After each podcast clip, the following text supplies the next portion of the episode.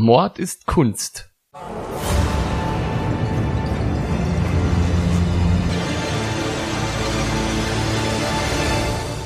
Blutige Morde und grausame Verbrechen. Für immer auf Leinwand gebannt. Kunst ist nicht immer etwas für schwache Nerven. Oft zeigt sie uns die tiefsten Abgründe des menschlichen Wesens. Und genau darüber reden wir in unserem Podcast. Hallo und herzlich willkommen. Überraschung! Heute sind wir mal außer der Reihe für euch da, weil wir eine kleine Bonusfolge eingebaut haben. Echt? Ja. Überraschung, Ludwig. Was machst du heute mit mir? Heute zeige ich dir ein Bild von einer sehr, sehr großen Künstlerin. Ähm, Okay. Weltbekannt und. Nee, Quatsch. Aber was ist der Unterschied zu unseren normalen Folgen? Äh, Der Unterschied zu unseren normalen Folgen ist, dass ich gerade ein bisschen übertrieben habe. Und zwar habe ich heute ein Bild von mir selber mitgebracht. Ui! Ich, ich male ja auch ab und zu. Und zwar hat das den Grund, weil ich diesen Fall gerne besprechen wollte und es gibt aber keinen berühmten Künstler, der sich der Sache angenommen hätte. Zumindest habe ich jetzt keinen gefunden. Das Thema beschäftigt mich einfach schon lange und deswegen habe ich selber vor Jahren mal gemalt. Das ist eine gute Einstellung, Nina. Wenn man will, dass irgendwas gescheit gemacht wird, dann muss Dann man es selber machen. Ja, ja, genau. Und deswegen, also mit meinen beschränkten Fähigkeiten, sage ich jetzt mal, habe ich dann also dieses Bild hier gestaltet, was ich dir jetzt zeige. Hier ist es. Hör auf mit deinem Understatement. Ich glaube, ich weiß, um welches Bild sich's handelt, aber gib mal her. Ich bin ja ein bisschen mit deinem Werk vertraut, nachdem ich ja auch öfters hier rumhänge. So. Ja, das stimmt. Ja, genau. Das habe ich mir schon gedacht.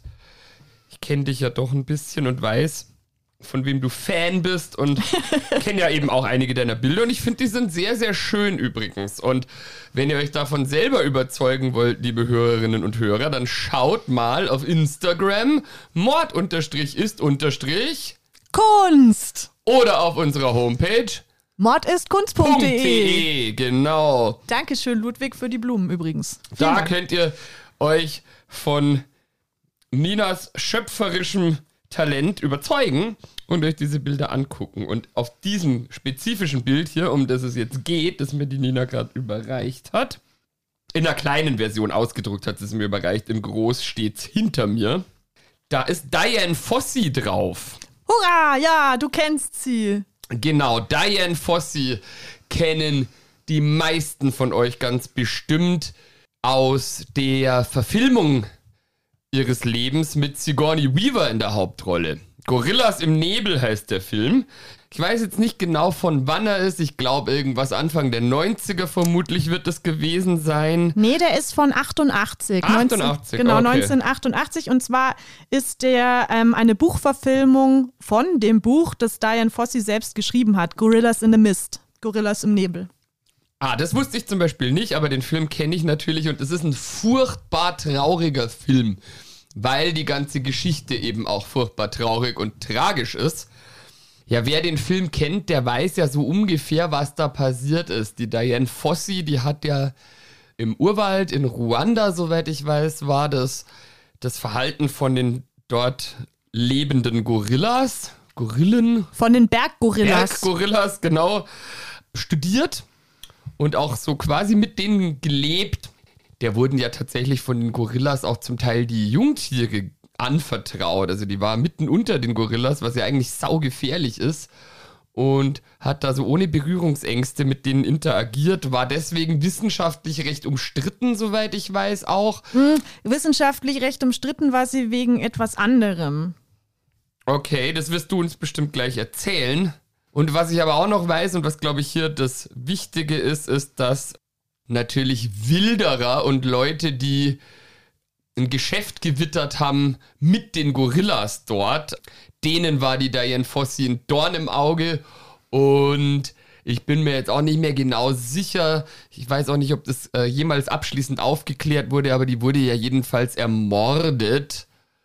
Also muss irgendjemand auch was gravierend gegen ihre Arbeit gehabt haben oder gegen ihr Engagement, besser gesagt. Ja, genau Weil die richtig. sich ja auch für den Schutz dieser Art eingesetzt hat und gleichzeitig natürlich nicht wollte, dass die, die Gorillas eine Touri-Attraktion werden.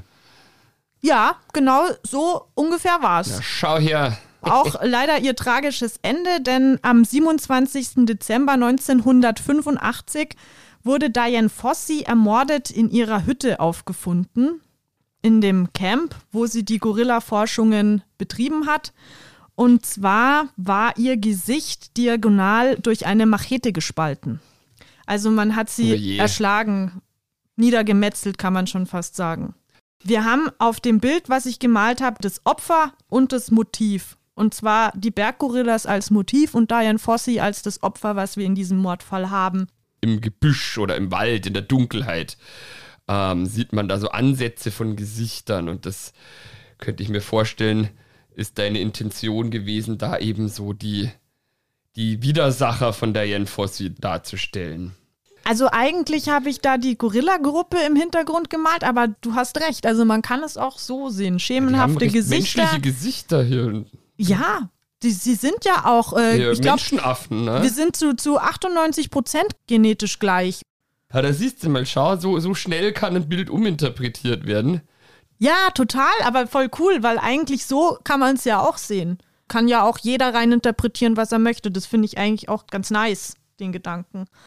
Erklär doch mal diesen ganzen Fall im Kontext, weil ich bin mir sicher, dass du da bestimmt mehr drüber weißt, als ich jetzt da in fünf Sätzen wiedergeben konnte.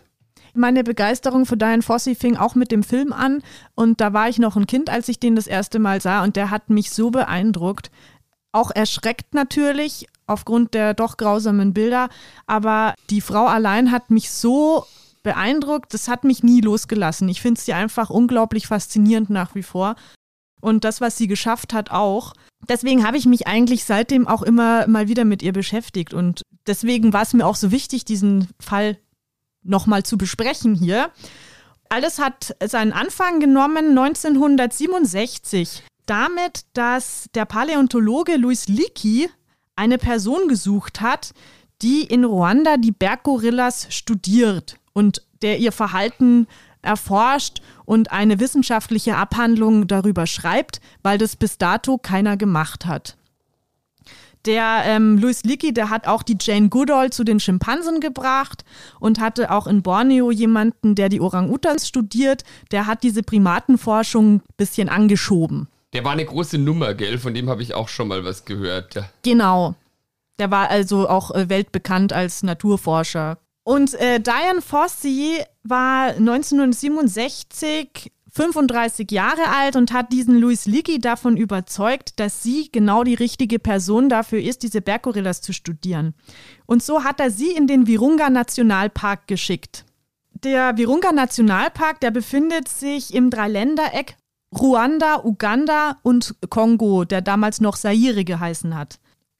Und dort in diesem Gebiet, da existierten zu dem Zeitpunkt, also Ende der 60er Jahre, nur noch wenige hundert Berggorillas. Also die waren vom Aussterben bedroht.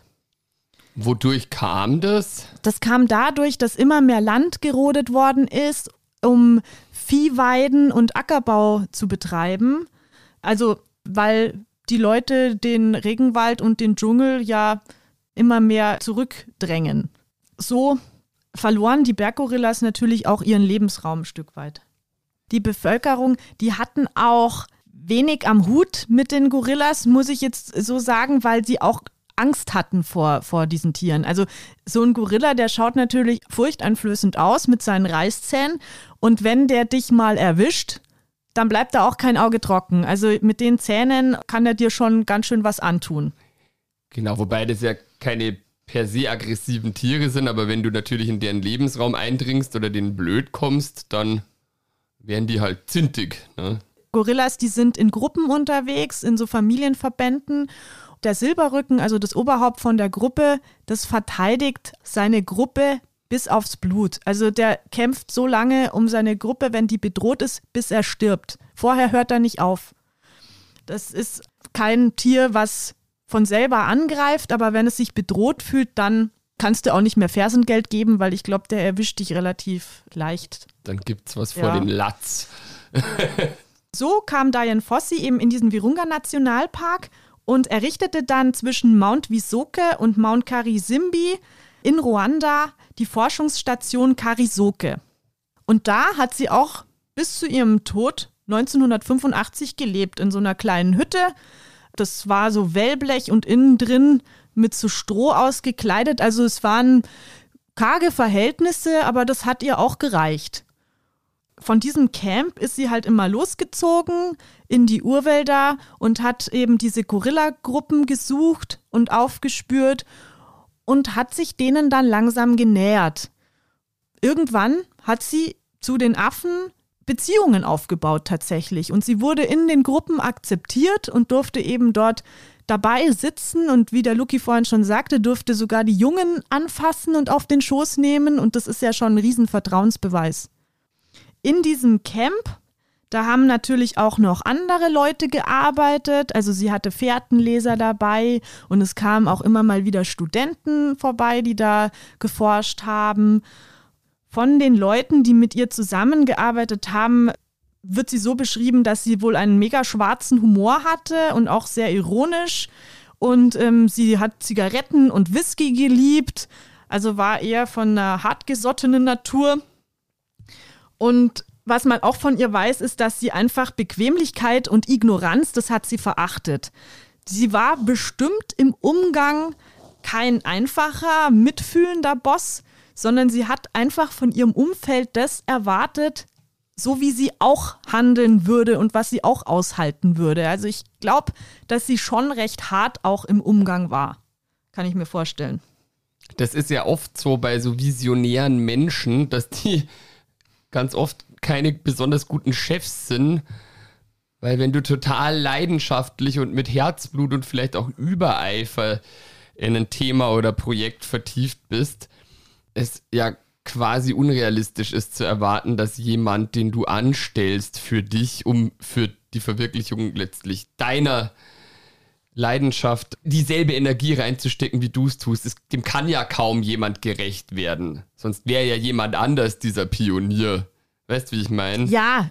Bei Musikern passiert es ja auch oft, dass Bands auseinanderbrechen, weil halt einer so eine starke Führungspersönlichkeit ist und die Lieder alle schreibt und letztlich das Mastermind hinter allem ist und die übrigen Musiker dann vielleicht eher so als Erfüllungsgehilfen betrachtet und auch entsprechend behandelt.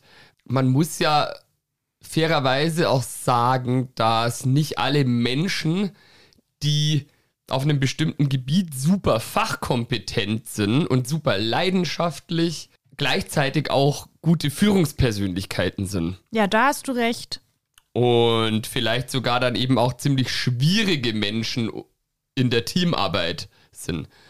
Was ja auch irgendwie ein bisschen logisch ist, weil wenn du total leidenschaftlich dich einer Sache verschreibst und dann denselben Anspruch, den du an dich selber hast, an andere Leute stellst, du zwangsweise halt immer enttäuscht wirst. Ja, eben, das kann gar nicht erfüllt werden. Also du bist dann eigentlich nie gut genug für diese Person. Genau, und es gibt ja, das ist ja ein Phänomen, das bestimmt viele Leute kennen, dass eben oft so sehr kompetente und sehr respektierte Leute in einem bestimmten Fachgebiet eben halt auch als schwierig gleichzeitig gelten. Und ich denke, wahrscheinlich könnte man das über Diane Fossey auch sagen. Ja, ich glaube, sie hat keine Kompromisse gemacht in der Geschichte. Ein Naturführer namens François Bigirimana hat sie im Camp persönlich kennengelernt und er hat dem Spiegel erzählt, sie konnte so böse werden, wenn jemand den Gorillas nicht wohlgesonnen war, dass die Leute sie gefürchtet haben. Also durch ihre harsche Art hat sie auch Angst ausgelöst in Menschen. Dazu muss natürlich auch noch gesagt werden, sie ist eine Frau gewesen, die alleine auf diesem Berg gewohnt hat und das Sagen dort hatte. Das war natürlich für die Bevölkerung in Ruanda seltsam, das war einfach verwunderlich, weil Frauen dort nicht so gelebt haben wie sie. Ende der 60er Jahre war das ja auch in Europa und Amerika außergewöhnlich, dass eine Frau so auf eigene Faust alleine irgendwo hingeht und so etwas aufbaut. Das kommt ja auch noch dazu. Ja, und ich würde sagen, egal ob jetzt Frau oder Mann, wenn eine Person so veranlagt ist, dass sie das möchte, so wie ein Eremit zu leben, allein ohne sozialen Kontakt zu anderen Menschen, dann lässt es ja auch ein Stück weit darauf schließen, dass die Person jetzt vielleicht auch nicht unbedingt die geselligste ist im Umgang mit anderen. Das ist bestimmt auch tatsächlich ein Punkt. Es war dann eben so, durch ihre ruppige Art und eben dadurch, dass sie alleine da wohnte, hat sie von den Ruandern dann auch den Namen Nia Machabelli bekommen, was so viel heißt wie die alte Frau, die einsam im Wald lebt. Und es wurde dann auch nicht nur nett gemeint, dieses Wort, wenn man über sie gesprochen hat. Weil sie einfach auch mit vielen Leuten angeeckt ist. Sie ist mit zimperlichen Studenten angeeckt. Sie hat rücksichtslose Journalisten wieder vom Berg gejagt Ranger, auf die sie sich nicht verlassen konnte und auch korrupte Beamte oder Regierungsvertreter, die hat sie halt einfach vom Berg gejagt, sie hat sie beschimpft und sie hat alles getan, um diese Berggorillas zu schützen und hat da keine Kompromisse gemacht und war da null diplomatisch oder irgendwie sowas. Das klingt ja erstmal sympathisch, weil klar, wenn du ein Projekt verfolgst und willst, dass das gelingt, dann vielleicht weniger Toleranz hast gegenüber Leuten, die da vielleicht nicht so ganz mitziehen oder schlampig sind. Aber ich denke, also wenn ich das richtig in Erinnerung habe, dann war das ja auch so, dass manche Leute durchaus wohlgesonnen waren. Aber wenn ihr halt das nicht gepasst hat, wie die was gemacht haben, also recht herrisch dann auch einfach war. Ja, bestimmt. Und das glaube ich auch, dass das definitiv auch nicht für jeden einfach war, der mit ihr zusammengearbeitet hat. Sie hat halt einfach die Leute eingeteilt in gut für Gorillas und schlecht für Gorillas. Richtigen Hass hat sie gegen die Wilderer der Gegend entwickelt. Es war so, dass dort die ansässigen Batwa gewohnt haben, die Jäger und Sammler waren. Und durch die Rodungen und den Ackerbau wurden auch der ihre Jagdgebiete natürlich immer kleiner. Und dann wurde das Virunga-Gebiet auch noch zum Schutzgebiet für die Berggorillas erklärt. Und dann schrumpfte weiter das Jagdgebiet von diesem Batwa. Aber was haben die denn gejagt? Buschschweine, Buschböcke und so kleine Antilopen halt. Also die sie wirklich für ihre Nahrung jagen wollten. Das ist ja auch von der Seite aus verständlich, weil was willst du machen, wenn du keine Nahrung mehr hast? Du musst ja was essen. Also im Endeffekt haben die sich dann auch nicht an die Grenzen von diesem Naturschutzgebiet gehalten. Das Problem war nur, dass die halt überall für diese Buschschweine und für diese Buschböcke ihre Drahtschlingen ausgelegt haben als Fallen und ihre Gruben mit den angespitzten Bambusstöcken. Und da sind natürlich nicht nur die Buschböcke und die Buschschweine hineingefallen und hineingetappt, sondern eben auch andere Tiere und unter anderem die Berggorillas. Und die haben sich da so schwer verletzt teilweise, dass da auch sehr viele verendet sind. Und das hat natürlich Diane Fossey alles andere als akzeptabel empfunden und hat dann auch relativ schnell nach ihrer Ankunft dort Patrouillen gebildet, um diese Fallen zu zerstören. Also die sind dann immer ausgerückt, haben diese Fallen gesucht und die unschädlich gemacht. Das fanden natürlich dann logischerweise die ortsansässigen Jäger und Sammler nicht so cool. Nee, natürlich nicht. Und ihr wird oft vorgeworfen, dass sie wenig Verständnis für die Menschen dort hatte. Und das muss ich aber ganz klar zurückweisen, weil in ihrem Buch, da schreibt sie, dass sie das absolut verstehen kann, dass Menschen aus Armut heraus diese Fallen stellen und sich wenig aus der Natur machen, weil denen geht es natürlich zunächst darum zu überleben. Das ist ihr auch vollkommen klar. Aber der Punkt ist, was sollte sie an dieser Stelle machen? Sie war für die Gorillas da und die hat sie beschützt. Und deswegen ist sie eben auch so rigoros gegen diese Fallensteller vorgegangen. Das Problem ist dabei, dass das immer mehr auch zunahm mit dieser Wilderei, weil es dann halt auch so war, dass Zoos aus Europa zum Beispiel, wie der Kölner Zoo, ein Interesse an den jungen Gorilla-Babys hatten und diese gekauft haben für teuer Geld. Ach, verstehe, verstehe. Okay, und die wurden dann illegal eingefangen letztlich. Richtig, die Wilderer sind losgezogen und weil diese Babys von den Erwachsenen der Gruppe beschützt werden, bis auf die Zähne und auf den Tod, mussten diese Wilderer die kompletten Gruppen auslöschen, um an diese Affenbabys zu kommen. Oh je, hm, verstehe. Ja, ich denke mir schon, ich meine, dieses Jagdgebiet und so, dass das nur ein geringer Teil des Problems ist, weil ich denke, da kann man ja in den Dialog treten und wenn der Wald eh schon gerodet wird, dass man dann Flächen zum Ackerbau oder so zur Verfügung stellt, sodass die halt einfach umsatteln können und nicht mehr so stark auf die Jagd in der Wildnis angewiesen wären. Das ist ja alles was, was realisierbar ist durch Gespräche auch. Ich meine, Diane Fossey als Amerikanerin hatte ja bestimmt auch irgendwie einen Draht zu örtlichen Politikern, also dass man das irgendwie hätte regeln können, ist, glaube ich, das geringere Problem. Aber jetzt, wie du sagst, natürlich, sobald Leute ein Geschäft wittern, so Baby-Gorillas und so, das stelle ich mir vor, dass das eher halt so das Problem war und vor allem auch die Leute mit den bösartigeren Absichten natürlich. Das Problem war, dass die örtlichen Politiker und Regierungsfunktionäre, mit denen Diane Fossey zu tun hatte, dass die die Augen verschlossen haben, weil sie entweder selber von diesen Verkäufen an die europäischen Zoos profitiert haben oder diesen Nationalpark als Tourismusattraktion ausbauen wollten. Und Diane Fossey wollte einfach nicht, dass jeder Hinz und Kunz da hochstiefelt und die Gorillas stört. Womit sie ja auch vollkommen recht hat. Also ich, ich finde ja, das auch im Endeffekt, wenn man den Berggorillas helfen möchte und sie unterstützen möchte, dann kann man an ausgesuchte Organisationen spenden. Da sollte man sich vorher aber informieren, an welche. Aber man muss deswegen nicht da hochkraxeln und die beobachten. Und da rate ich auch wirklich jedem davon ab, weil das Angebot, das gibt es ja heute auch noch. Aber man tut den Tieren am meisten einen Gefallen, wenn man sie einfach in Ruhe lässt. Und wenn man sie nicht belästigt durch seine Anwesenheit. Hatte nicht Diane Fossey selber schon das Problem damals, dass sie ja als bekannte Persönlichkeit, die fand ja auch in den Medien statt und es dann eben Stiftungen oder was weiß ich, Charities gab, die dann vermeintlich gesammelt haben, um das ihrer Forschung zugutekommen zu lassen, aber das dann letztlich gar nicht an sie geflossen ist, habe ich, glaube ich, irgendwo aufgeschnappt mal, dass das auch bei ihr selber zu Lebzeiten schon so war. Ja, unter anderem nämlich sogar der WWF ist da darunter. Die haben in ihrem Namen Spenden gesammelt und die kamen aber überhaupt nicht dort an, wo sie sollten. Deswegen habe ich das auch vorhin gesagt mit dem Vorsichtigsein.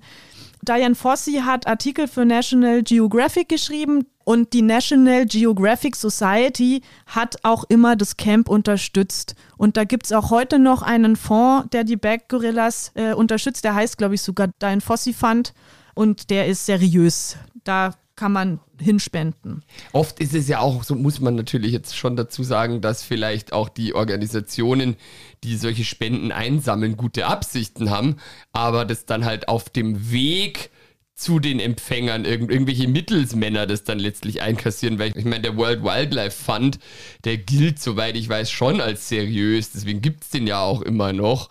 Nur wenn die dann natürlich das Geld nicht direkt an zum Beispiel jetzt Diane Fossey überweisen, sondern halt jemanden, der sich wiederum ausgibt als Gehilfe, Mitarbeiter etc. und dann versandet das Geld irgendwo. Ich glaube, da ist man aber heutzutage auch schon so weit, dass man da den Weg des Geldes, den Geldfluss ein bisschen überprüft und das auch eben natürlich auch durch die bessere Kommunikation heutzutage ganz gut nachverfolgen kann, oder? Ja, aber also in dem Fall würde ich einfach die National Geographic Society, da den Diane Fossey fand, als beste Wahl nehmen, weil die einfach mit Diane Fossey schon immer sehr stark verbunden waren. Das Ding ist, was ich auch absolut empfehlen möchte, das ist ähm, das Buch Gorillas im Nebel von Diane Fossey selber zu lesen, weil das ist echt toll. Auch wie sie die ganzen Charaktere von den einzelnen Gorillas beschreibt, die sie kennenlernt während dieser Zeit. Das ist der Hammer. Also die haben echt wirklich verschiedene Persönlichkeiten. Also ist ja klar, das ist jetzt keine neue Info, aber das so zu lesen, das ist der Wahnsinn. Das ist halt wie so ein Menschenverbund einfach. Launen sind da drin, Späßchen, dann ihr absoluter Liebling Digit, der wurde ja am Anfang immer ein bisschen ausgegrenzt.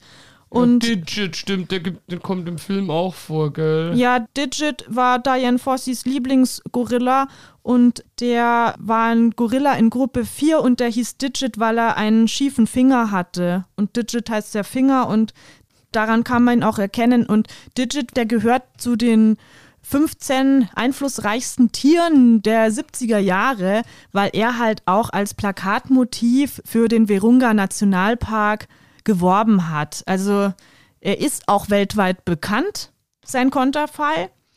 Der ist auch immer, so beschreibt es Diane Fossey, sehr neugierig gewesen auf Menschen und auch sehr gesellig so bei Menschen. War nicht schüchtern, hat sich sehr interessiert so für das, was Menschen auch machen. Wahrscheinlich auch ein Stück weit, weil halt seine Gruppe ein bisschen ausgegrenzt hat. Könnte ich mir vorstellen. Und so haben die sich angefreundet. Diane Fossey und die Berggorillas, das waren Freunde. Also sie, sie bezeichnet sie auch als ihre Freunde. Das waren nicht nur Forschungsobjekte für sie, sondern sie hatte tiefe Beziehungen zu diesen Wesen.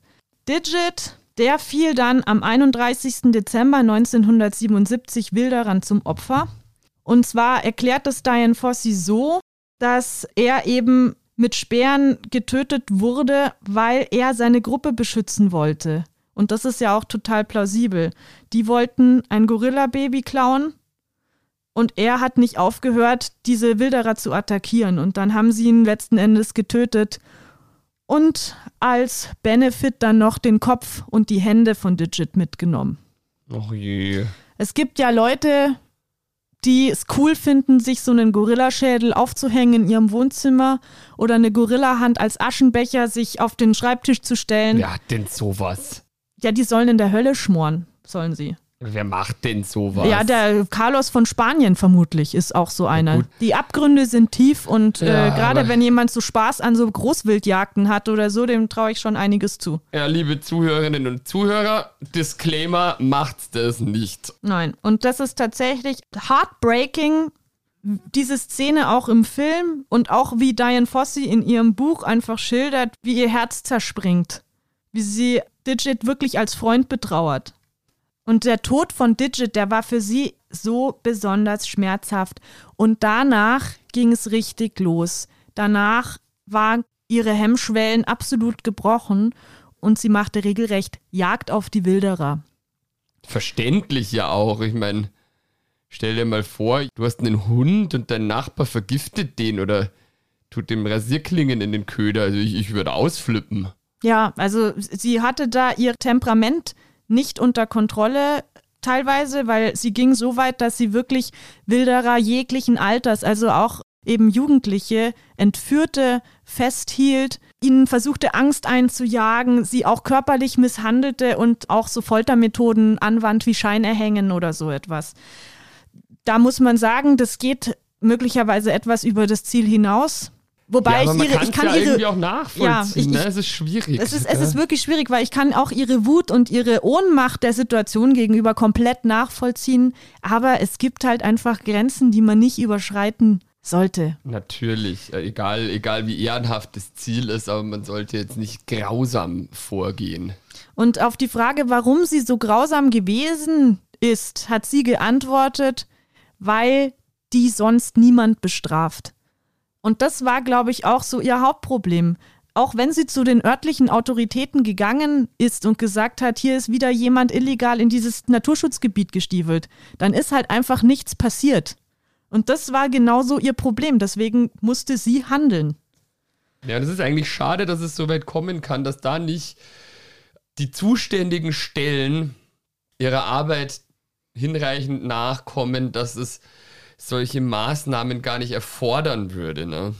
Ja, und das ist eben halt die Frage. Also sie hatte dann in ihrem Umkreis schon relativ viele Feinde. Sie hatte die Batwa, sie hatte die örtlichen Autoritäten, die Regierungsvertreter und Beamten, aber auch die ruandische Tourismusbehörde oder Naturschutzorganisationen haben ein Motiv, weil die sie loswerden wollten, weil zum Beispiel die ruandische Tourismusbehörde sie immer versucht hat, vom Virunga Nationalpark zu vertreiben.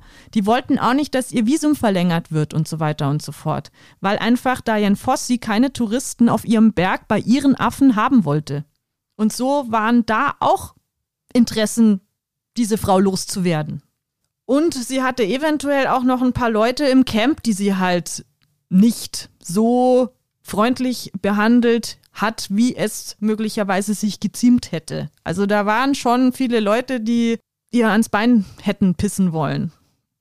Nun ist halt die Frage, wer hat sie ermordet? Also sie wurde in der Nacht vom 26. auf den 27. Dezember erschlagen. Als man sie fand, am 27. Dezember 85, da fand man in ihrer Hand ein Büschel Haare. Sie lag quasi ausgestreckt neben ihrem Bett, das Büschel Haare in der Hand, Machetenspur überm Gesicht und zu ihrer Hütte führten Fußspuren. Und diese Fußspuren, die waren barfuß. Und da sagen halt auch die Mitarbeiter aus ihrem Camp, dass das eigentlich Ruanda gewesen sein müssen, weil alle anderen Schuhe anhaben. Die gehen nicht barfuß. Das ist Nummer eins. Dann wurde aber dieser Haarbüschel in ihrer Hand analysiert und da stellte sich dann raus, dass das aber kein ruandisches Haar war, sondern eben entweder aus den USA oder Europa. Das ist ja mysteriös. Ja, das ist auch mysteriös. Gut, aber wenn ich jetzt zum Beispiel so einen Auftragsmord anzetteln würde, nicht, dass ich das jemals vorhätte, aber ich glaube, jemand, der sowas macht, überlegt sich natürlich auch, hm, wie kann ich da am besten falsche Fährten legen? Oder Ja. das möglichst nebulös erscheinen lassen. Und das ist eben etwas, das wird in einer Doku, die der National Geographic rausgebracht hat, auch nochmal aufgegriffen, eben diese ganzen Ungereimtheiten, weil es gab dann auch einen Verdächtigen, und zwar Wayne Maguire, weil der offensichtlich nachdem die Polizei äh, da das Häuschen abgeriegelt hatte nach dem Mord, irgendwann nochmal in der Hütte drin war. Und er hat behauptet, er hätte da drin jemanden rumkruschen sehen und wollte nachschauen. Und es wurde ihm aber dann nicht geglaubt.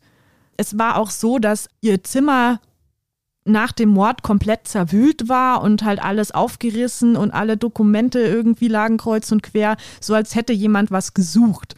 Und dann wurde diesem Wayne Maguire halt vorgeworfen, er hätte sich ihre Forschungsarbeit unter den Nagel reißen wollen. Aber auch das ist doch ein beliebtes Motiv, zumindest so aus Krimis kennt man das doch, dass wenn jemand ermordet wird, dass dann eben noch so getan wird, als wäre es ein Raubüberfall gewesen und dann halt irgendwie irgendwelche Schubladen rausgerissen, damit es aussieht, als hätte jemand was gesucht, obwohl eigentlich natürlich die Hauptintention nur das Tötungsdelikt war. Ja, eben. Also das, es kann halt auch eine Finte sein. Und dann war es auch so, dass dieser ähm, Fährtenleser aus ihrem Camp, mit dem ist sie offenbar öfters mal zusammengerasselt, weil sie halt ein krasses Temperament, der wohl auch. Und dann haben die sich halt öfters mal gestritten und er hat öfters mal gekündigt und dann kam er aber wieder auf den Berg und hat weitergearbeitet und das war halt so ein Hickhack zwischen denen. Und den hat man dann auch verdächtigt und der wurde sofort eingesperrt als Ruanda, also als Einheimischer. Beim Wayne Maguire hat man sich das offenbar nicht getraut, der wurde verhört und dann hat man den wieder gehen lassen. Aber der Fährtenleser, der wurde sofort eingekastelt. Und dann hat er sich ein paar Tage später selbst in seiner Zelle erhängt. So zumindest wird es erzählt. Es ist nur so, dass seine Tochter, die sagt in der Doku zum Beispiel, sie fand es komisch, dass sie nie die Leiche von dem Mann bekommen haben, nachdem er sich erhängt hat. Ja, das ist schon sehr mysteriös alles. Andererseits, es gibt ja die Regel von Ockhams Rasiermesser, dass oft die einfachste Erklärung die plausibelste ist. Und ich meine, wenn man sich das jetzt vor Augen führt, okay, sie, schwierige Person, dieser Mitarbeiter vielleicht auch hitzköpfig und am Ende haben die sich vielleicht einfach über was, was Arbeitstechnisches so in die Haare bekommen, dass er impulsiv mit seiner Machete ja einfach eine übergebraten hat und danach dann halt eben vertuschen wollt. Ich, es kennt doch fast jeder die Situationen, dass man sich halt manchmal in der Arbeit super aufregt über jemanden. Jetzt sind zum Glück die meisten Menschen mit genug Sinn und Verstand ausgestattet, nicht dann mit der Machete um sich zu schlagen. Aber wenn jemand eh schon so eine Machete dabei hat, wer weiß. Also es ist ja nicht auszuschließen zumindest, dass es vielleicht am Ende gar nicht mal so eine Verschwörung war, sondern einfach eine Streitigkeit, die völlig eskaliert ist. Ne? Ja, was aber noch komisch ist, ist, diesen Fährtenleser hat sie ja gekannt. Den hätte sie halt einfach in ihre Hütte reingelassen, hätte er geklopft, nehme ich mal an. Aber an der Rückwand der Hütte hat jemand mit der Machete so ein kleines Loch hineingeschnitten, um durchzuschlüpfen. Also angeblich. Oder es wurde eben gemacht, um so zu tun, als wäre jemand durchgeschlüpft. Das ist auch das nicht ist raus. Es halt wieder, ne? Und das Ding ist, was halt auch noch gesagt wird, was ja auch logisch ist, also wenn sie jemand hätte ermorden wollen, warum hat er es nicht gemacht?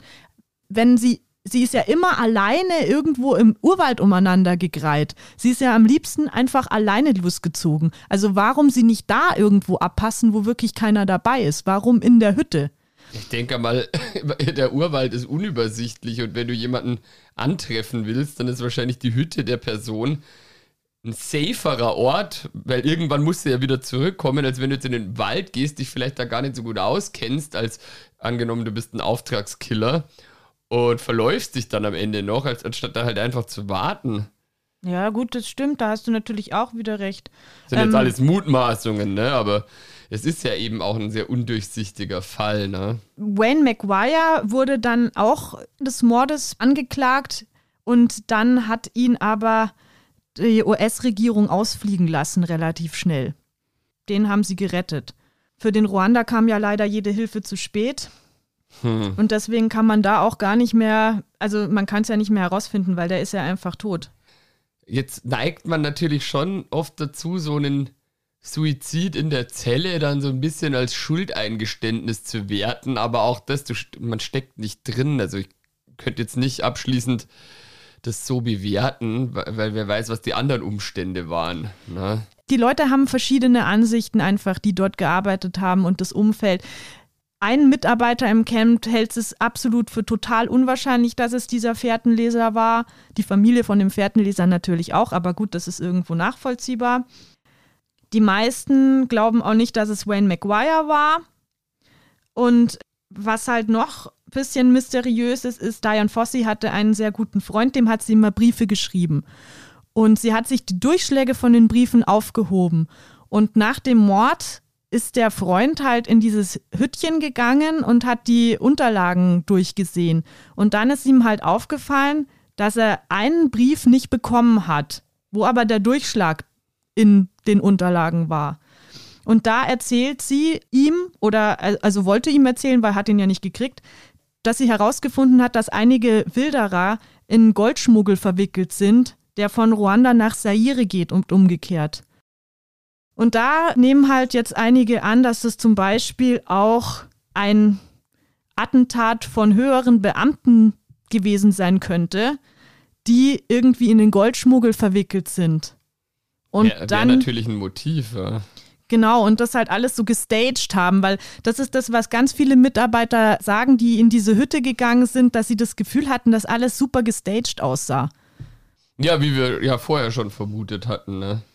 Und das ist halt das Problem, dass man einfach da zu dem Zeitpunkt, als der Mord stattgefunden hat, nicht wirklich Beweise gesichert hat, beziehungsweise sich um die Aufklärung richtig bemüht hat, sondern die ruandische Regierung war froh, dass sich der Fall so erledigt hatte, dass quasi der eine Verdächtige tot war und der andere ausgeflogen worden ist. Also insofern Problem gelöst. So, wir haben unsere zwei Schuldigen und das hat sich jetzt erledigt somit. Und da hat dann halt auch keiner mehr irgendwie weiter geforscht. Ja, ich meine, wenn das wirklich so ein eine tatsächliche Verschwörung, beziehungsweise wenn da halt einflussreiche Menschen mit verwickelt gewesen sein sollten, dann wiederum ist es ja auch vielleicht denkbar, dass der Mitarbeiter, der dann inhaftiert war, sich überhaupt nicht in seiner Zelle suizidiert hat, sondern dass auch wiederum das nur gestaged war, um es eben wie ein Schuldeingeständnis aussehen zu lassen. Diese Ansicht, die vertreten auch einige und auch ein Zellengenosse, der damals auch eben in diesem Gefängnis einsaß, der hat halt auch ausgesagt, dass ein Polizist und ein höherer Beamter, die sind da irgendwie in Richtung zu dieser Zelle gegangen und danach kamen sie sofort mit diesem Körper da heraus. Also er deutet auch an, dass das möglicherweise Mord war. Aber man kann es natürlich nicht beweisen. Das ist das Problem. Das ist halt die Krux bei so perfekten Verbrechen in Anführungsstrichen, dass sie ja eben deswegen perfekte Verbrechen sind, weil man sie nicht aufklären kann. Das Einzige, was die Camp-Mitarbeiter ausschließen. Das ist die Wilderer-Theorie. Und zwar aus dem Grund, weil wohl weder Geld gestohlen worden ist, noch äh, Waffen, die sich dort in der Hütte befunden haben. Und die haben ja alles durchwühlt. Und die sind ja auch immer auf Profit ausgewiesen. Also ist es relativ unrealistisch, dass sie dann weder Geld noch die Waffen mitgenommen haben. Zumal so ein normaler Wilderer jetzt vermutlich nicht unbedingt gut betucht ist. Der hätte dann alles mitgenommen, was er irgendwie hätte brauchen können. Eben. Und deswegen wird das ausgeschlossen. Und hinzu kommt irgendwie auch noch, dass diese Barfuß-Fußspuren, dass die wohl erst zur Hütte von Maguire führen und dann zu Diane Fossey. Also auch diese Fußspurenführung, die ist auch ganz komisch. Das ist irgendwie nicht so ganz raus, was da passiert ist. Der Maguire sagt aber auch noch, weil Ihm wurde ja quasi vorgeworfen, mit diesem Fährtenleser, der sich dann erhängt hat, konspiriert zu haben und dieses Mordkomplott ausgeheckt zu haben. So lautet der Vorwurf. Und der Wayne McGuire sagt aber, dass halt dieser Fährtenleser weder Englisch konnte und äh, McGuire seine Sprache auch nicht konnte und dass die sich quasi gar nicht hätten verständigen können. Also dass das somit schon mal ausfällt und dass er auch diesen Mann nie getroffen hat und gar nicht weiß, wer das eigentlich ist. Weiß ich jetzt auch nicht, ob das stimmt, aber so ist eben seine Aussage. Er sagt bis heute, er ist nicht schuldig. Man weiß es nicht. Ich finde es trotzdem komisch, was er da in der Hütte gemacht hat, muss ich ganz klar sagen. Also das äh, finde ich auch relativ seltsam tatsächlich, dass man in eine zugeplombte Hütte geht. Aber gut. Ja, jetzt ist es ja, muss ich dich fragen.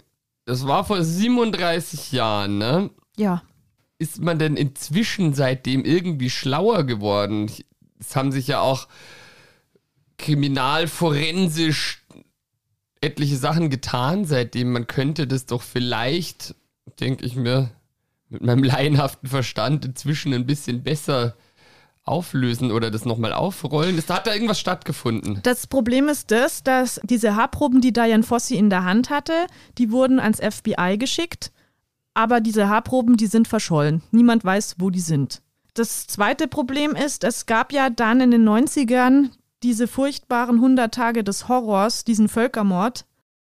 Ah ja, stimmt, das war danach dann. Genau, danach. Und äh, während dieser Zeit wurden halt auch sämtliche Dokumente verbrannt und da ist einfach viel zerstört worden und sämtliche Akten über Diane Fossey sind da auch zerstört worden und einfach nicht mehr da. Ja, schade, gell? Das ist schon ein krasser Fall. Und wenn man sich bedenkt, dass der wahrscheinlich nie aufgeklärt werden wird. Ja, es ist schon traurig. Also ich hoffe, dass sich irgendjemand, ein kluger Jurist, da vielleicht nochmal dran macht und irgendwas findet oder so, weil ich fände es irgendwie schon cool zu wissen, was da wirklich passiert ist. Aber ich glaube auch, also man wird es wahrscheinlich nie klären, wer sie ermordet hat. Was aber sicher ist, ist, dass seit sie dort gelebt hat und seit sie den Menschen die Lebensweise der Gorillas näher gebracht hat, sich die Zahl der Berggorillas bis heute mindestens verdoppelt hat. Und ein Sohn ihres ärgsten Feindes, eines Wilderers, den hat die Diane Fossey ihrer Zeit wahnsinnig bekämpft, weil der einer der schlimmsten war. Und sogar der Sohn sagt heute, ohne sie würden die Gorillas heute nicht mehr leben. Und sie hat den Menschen auch die Angst vor den Gorillas genommen und sie hat die Menschen gelehrt, die Gorillas zu lieben. Also selbst die örtliche Bevölkerung ist ihr mittlerweile mehr verbunden. Und Naturforscher sehen sie auch wirklich als, als jemanden, der eine Art bewahrt hat vor dem Aussterben. Das hat auch David Attenborough zum Beispiel gesagt, dass sie mit ihren Bemühungen die Berggorillas tatsächlich vor dem Aussterben bewahrt hat. Und das hat kaum jemand geschafft bisher. Ja, das ist halt auch das Tragische an der Geschichte irgendwie, gell, dass oft Leute erst ein tragisches Ende finden müssen, um dann so einen ikonischen Märtyrerstatus letztlich zu erlangen dass man vielleicht sagen könnte, dass sie gerade durch den tragischen Tod noch viel mehr die Aufmerksamkeit auf ihre Sache lenken konnte. Schlussendlich. Diane Fossey wurde exakt acht Jahre nach dem Tod von ihrem geliebten Digit in Karisoke begraben. Und zwar hatte sie für ihre Freunde, die Berggorillas, bereits einen Friedhof angelegt gehabt, in der Zeit, als eben so viele Gruppen getötet worden sind. Und es war auch ihr Wunsch, dass sie bei ihren Freunden bestattet werden sollte. Und genau so geschah es und sie wurde an der Seite von Digit begraben und liegt dort auch heute noch. Stimmt, stimmt, stimmt. Das habe ich auch irgendwo mal gelesen, dass die dann tatsächlich auch in der Mitte ihrer Gorillas begraben liegt. Und ich glaube sogar, man kann sich diesen Friedhof auch anschauen, oder heutzutage, was sie wahrscheinlich nicht so cool fände. Ja, solange man nicht zu den Affen geht, wäre es ihr wahrscheinlich noch wurscht. Also Karisoke gibt es als Forschungsstation nicht mehr, aber ja, der Friedhof ist noch zu sehen. Ja, und man kann Diane Fossis Grab besuchen und neben ihrem Namen steht auch die Bezeichnung Nia Machabelli auf ihrem Grabstein. Ja, und wenn ich es mir jetzt so recht überlege, dann würde ihr das wahrscheinlich schon gut gefallen, weil du würdest das Grab ja höchstwahrscheinlich nur besuchen, wenn du ergriffen von ihrer Geschichte bist. Und wenn du ergriffen von der Geschichte bist, dann heißt es ja auch, dass du ein geschärftes Bewusstsein hast für den Erhalt der Art der Berggorillas und generell wahrscheinlich jetzt nicht jemand bist, dem Umwelt- und Artenschutz total am Arsch vorbeigeht. Und das ist ja was Jan Fossi letztlich auch bewirken wollte, nämlich, dass die Leute aufmerksam werden, dass es Arten gibt, die vom Aussterben bedroht sind und eben auch die Natur in der Bedrohung durch den Menschen ausgesetzt ist. Ja, und das hat sie auch geschafft. Also, ähm, wenn ihr Lust habt, bitte lest Diane Fossis Buch, schaut euch den Film an. Es ist echt wahnsinnig inspirierend. In diesem Sinne, jetzt da auch Silvester vor der Tür steht und viele Leute vielleicht noch einen guten Neujahrsvorsatz brauchen, wäre das doch eigentlich kein schlechter oder irgendwas Gemeinnütziges machen im Rahmen seiner eigenen Möglichkeiten, irgendeine Organisation unterstützen, ist, denke ich, ein besserer Vorsatz als sich im Gym anzumelden und dann nie hinzugehen oder eine Diät zu machen und die dann wieder abzubrechen. Ich glaube, so ein Vorsatz lässt sich deutlich einfacher realisieren. Und die anderen Vorsätze kann man ja trotzdem noch haben. Genau. Einen guten Rutsch euch allen. Bis ciao, bald. Ciao. Tschüss.